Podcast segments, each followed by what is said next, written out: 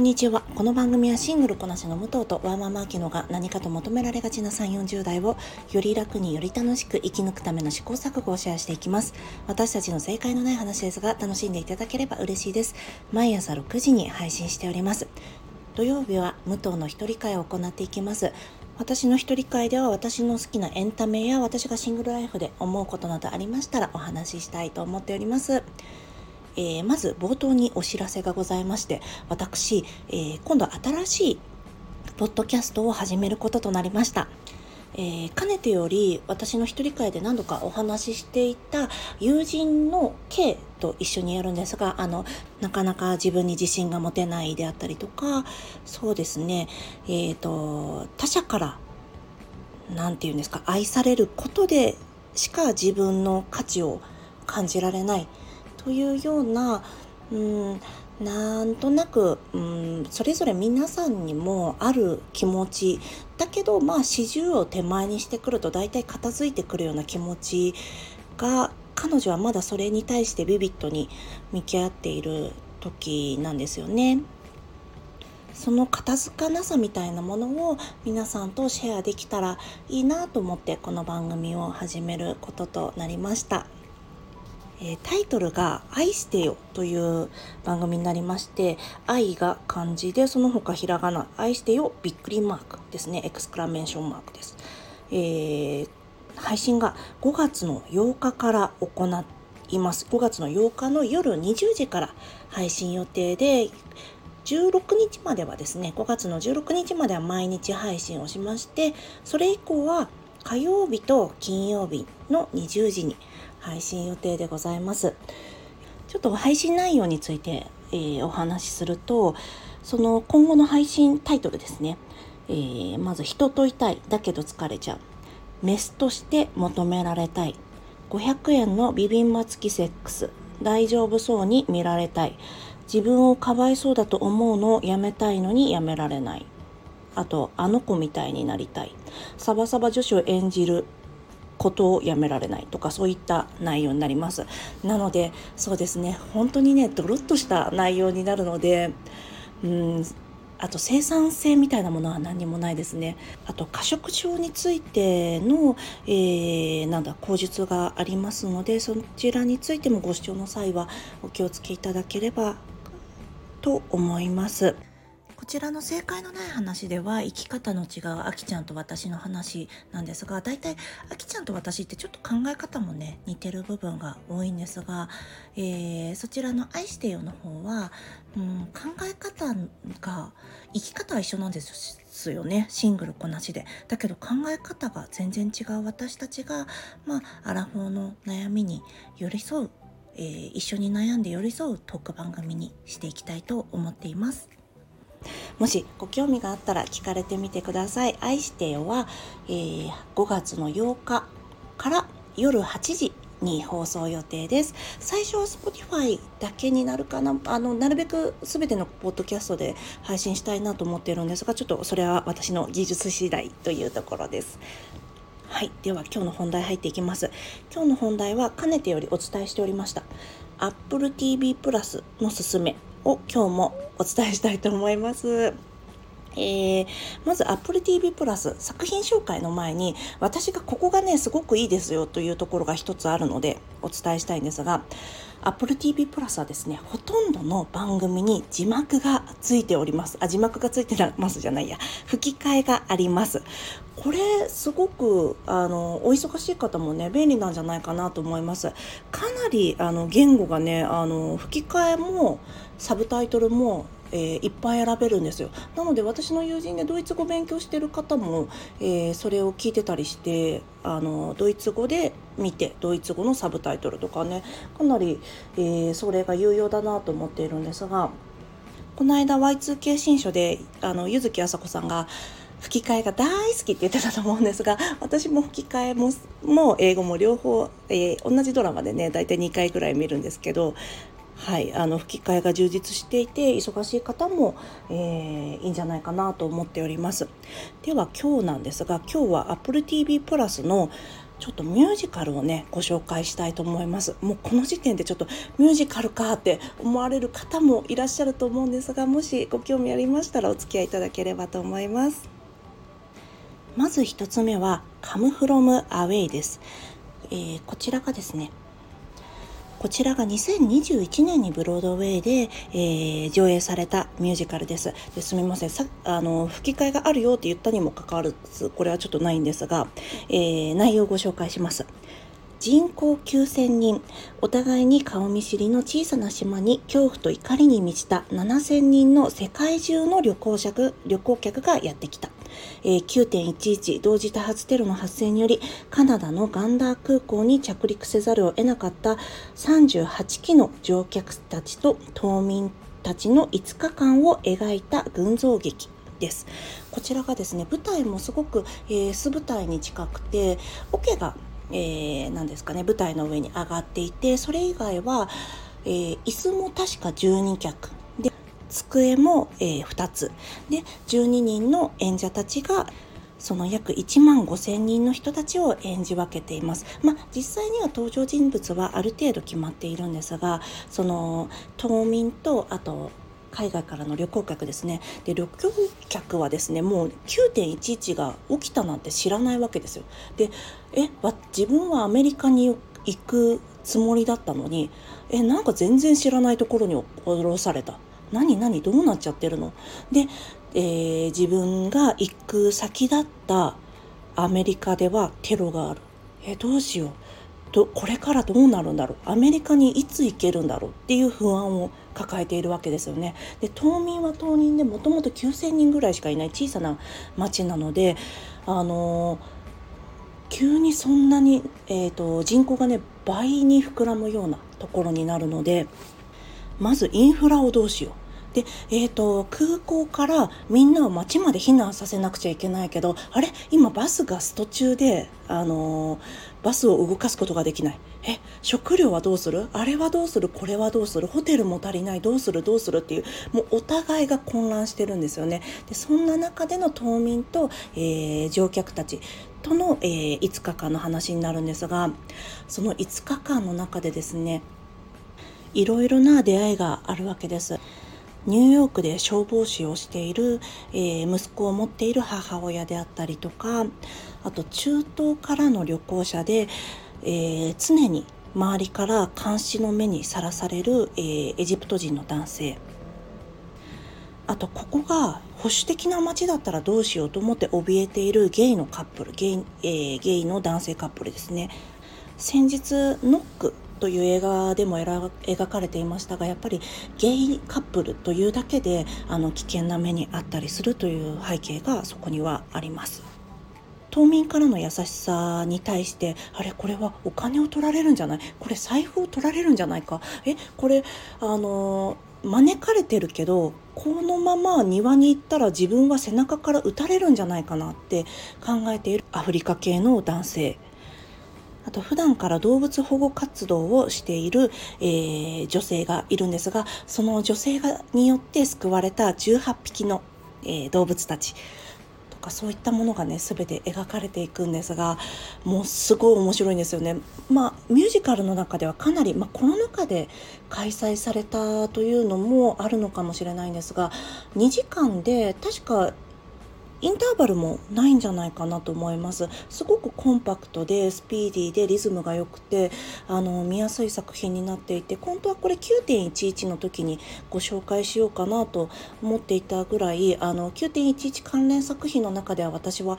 えー、群を抜いて好きな作品の一つでもあります。えー、その中でもですね、えー、一番印象的なエピソードが女性のパイロットがいるんですよね。ガンダー空港に降り立った、えー、パイロットの中の一人がなんと、えー、世界で初めて女性の、えー、旅客機のパイロットになった方だそうです。その方の独白を交えた、えー、ソロが一つあるんですがそれがねすごい胸を打たれるものでちょっとどこ、うん、言ってしまうとネタバレになってしまうのでここではちょっと控えるんですがすごく、うん、身につまされましたね。えー、この「カム・フロム・アウェイ」実話が元になっていて、えー、その後その5日間の内容プラスその後、えー、5年後の内容が少しだけ描かれるんですが本当にね心温まるいいミュージカルいいストーリーだったので、えお時間ある時によかったらご覧になってみてください。Apple TV プラスで「カム・フロム・アウェイ」はご覧になれます。では次が「えー、趣味がドーン」という作品です。これはあらすじ、あ、まあらすじを先に言いますと、えー、悩みを抱える、えー、カップルがシュミガドーンという街にですね、なんとタイムスリップしてしまうという話になってまして、シーズン1はシュミガドーンという街、えー、シーズン2がシュミカゴという街になります。えー、っとですね、シーズン1の方は、そうですね、ジュディ・アンドリュースの時代の、えー、ミュージカルのパロディが多用されていて、シーズン2は、えー、先ほども申しましたが、シュミカゴ、シカゴですね、元ネタが。えー、そちらの、えー、60年代から70年代のミュージカルが元になっています。少しねダークな世界になってくるんですよね。でこれストーリーを言うよりもキャストがとにかく豪華なのでそちらのキャストをご紹介していきますね。まずクリスティン・チェノース。こちらまあ言われた方あーって思うかと思うんですがグリーとかにも出てましたしあの一番有名なところで言えばウィキッドのグリンダ役でおなじみだと思います、えー、相手役はもちろん、えー、アナと雪の女王の Let It Go でおなじみのイディナ・メンゼルですねあと次がダブ・キャメロン。これはディセンダントのマル役でおなじみだと思います。えー、次が一番そうですねレ・ミゼラブルが皆さんご記憶に新しいんじゃないかと思うんですがアーロン・トヴェイト。あとウエストサイドストーリーのアリアナ・デ・ボーズ。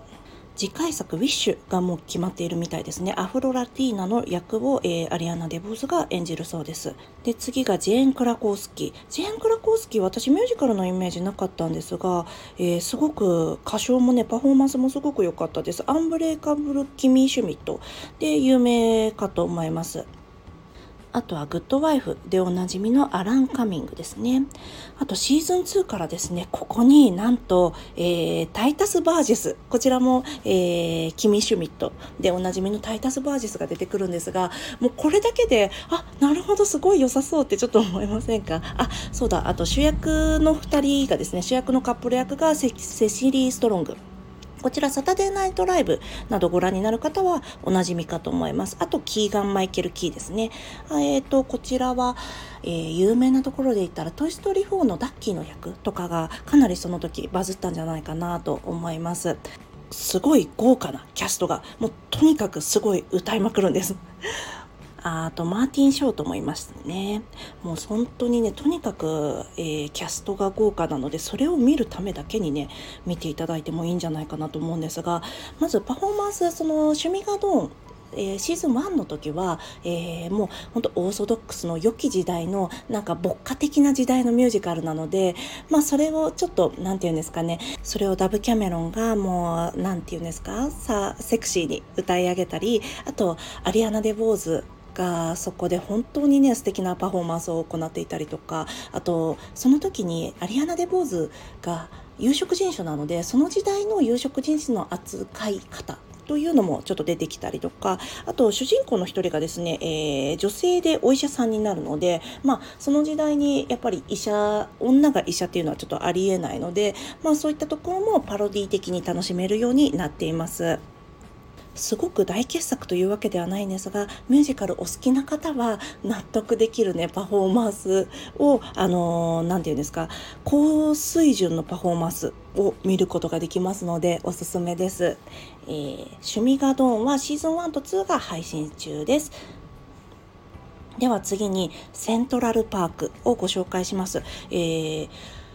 皆さんボブズバーガーという作品はご覧になったことありますでしょうか、えー、アジア系の親子が、えー海辺の町でバーガーショップを開いているんですがそのシットコムになりまして、えー、US ではかなり人気が作品でして、えー、こちらはディズニープラスで配信しております。それのチームが作っているのがセントラルパークです。でセントラルパークもですねこちら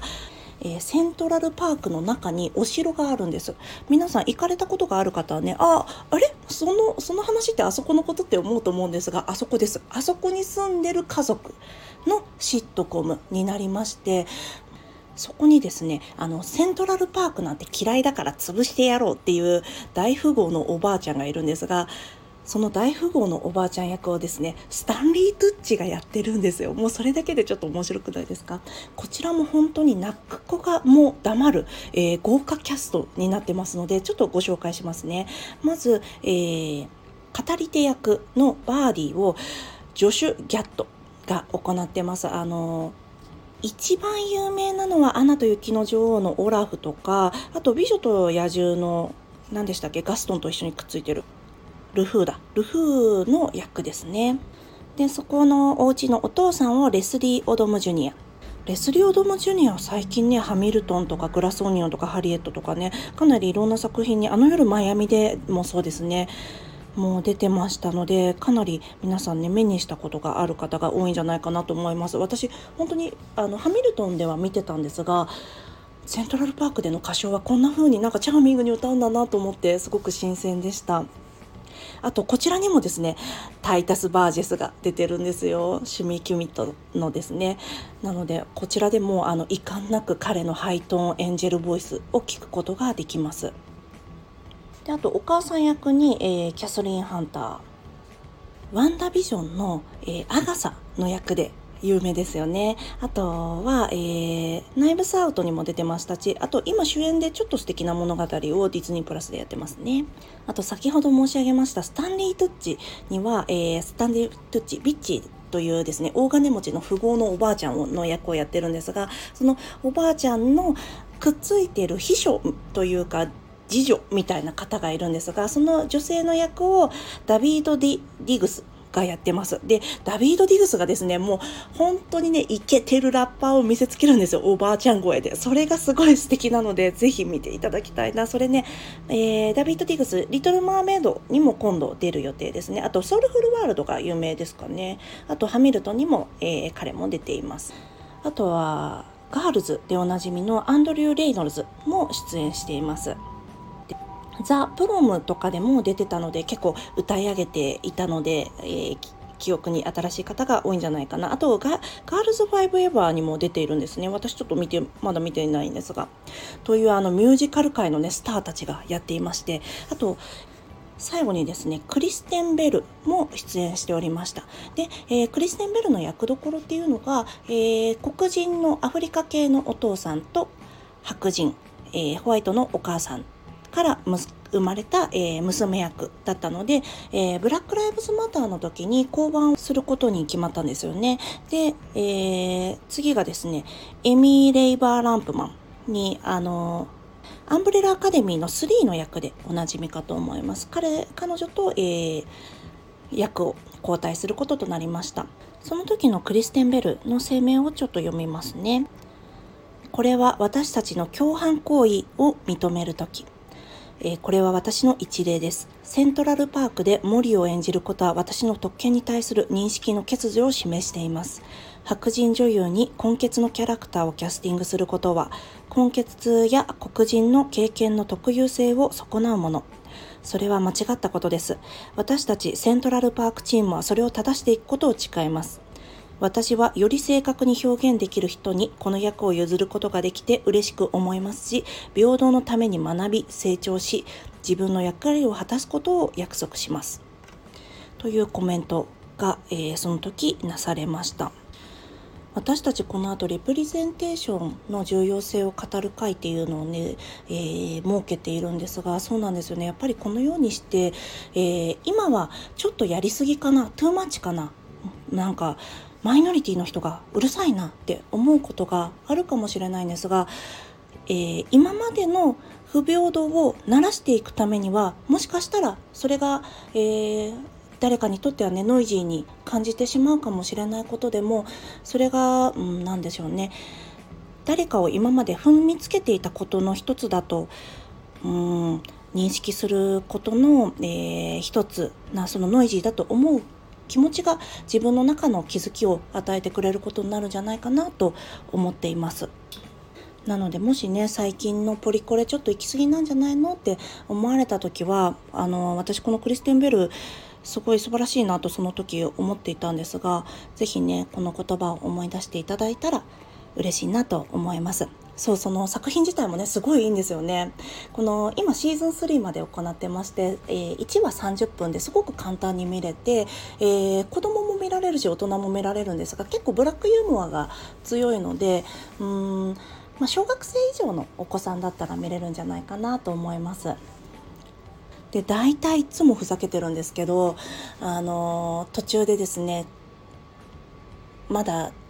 なんだろうな冒険遊びが好きなまだまだ遊びたい盛りの男の子に公園で遊んでる時に突然、えー、その彼は根血なんですが9歳の男の子かな、えー、9歳の男の子が、えー、公園で突然、えー、姿を現すとなんだろう攻撃される恐れがあるっていうことを言わなくちゃいけないんですよね。それは、えー、彼がアフリカンルーツだからということになるんですがそういったシリアスな内容も含まれていてそれを、えー、父親がその子にあもうこんな風に彼にこれこういうことをね教えなくちゃいけないんだなというふうに葛藤する回も出てきたりしてそれは、えーと、大人の目線から見ても考えさせられるなと思う内容も含まれています。ただ大体大部分はですね、えー、本当に本当に楽しいあのニューヨークを舞台にしたミュージカルなのでぜひご覧になってみてください。では、えー、今回ご紹介した Come From Away これが9.11のお話ですね。あともう一個が趣味ガドン。あとこちら最後のアニメーションがセントラルパーク。なんですが、こちら、えー、どちらも Apple TV プラスでご覧いただくことができます。Apple TV プラス、あのー、先週もご紹介したんですが、今キャンペーンが走ってまして、今から入れば、2ヶ月無料のキャンペーンをに入ることができますので、よかったら、えー、試されてみてください。こちらにリンクも貼っておきますね。特に PR 案件とかじゃないんですが、Apple TV プラス面白いし便利ですよっていうお話でした。ちなみに余談なんですが、カムフロマーウェイは来年、あの、日本でも日本版キャストで上演が決まっているみたいですね。では今日もすごく長くなってしまったんですが、聞いていただきありがとうございます。この番組はスタンド FM はじめ各種ポッドキャストで配信しております。ハッシュタグ、正解のない話でつぶやいていただけましたら、私たちがいいねを押しに参ります。えー、正解が漢字、その他、ひらがなですね。皆さんのフォローやコメントなどいただけますと大変励みになりますので、ぜひお待ちしております。ではまた次回、失礼いたします。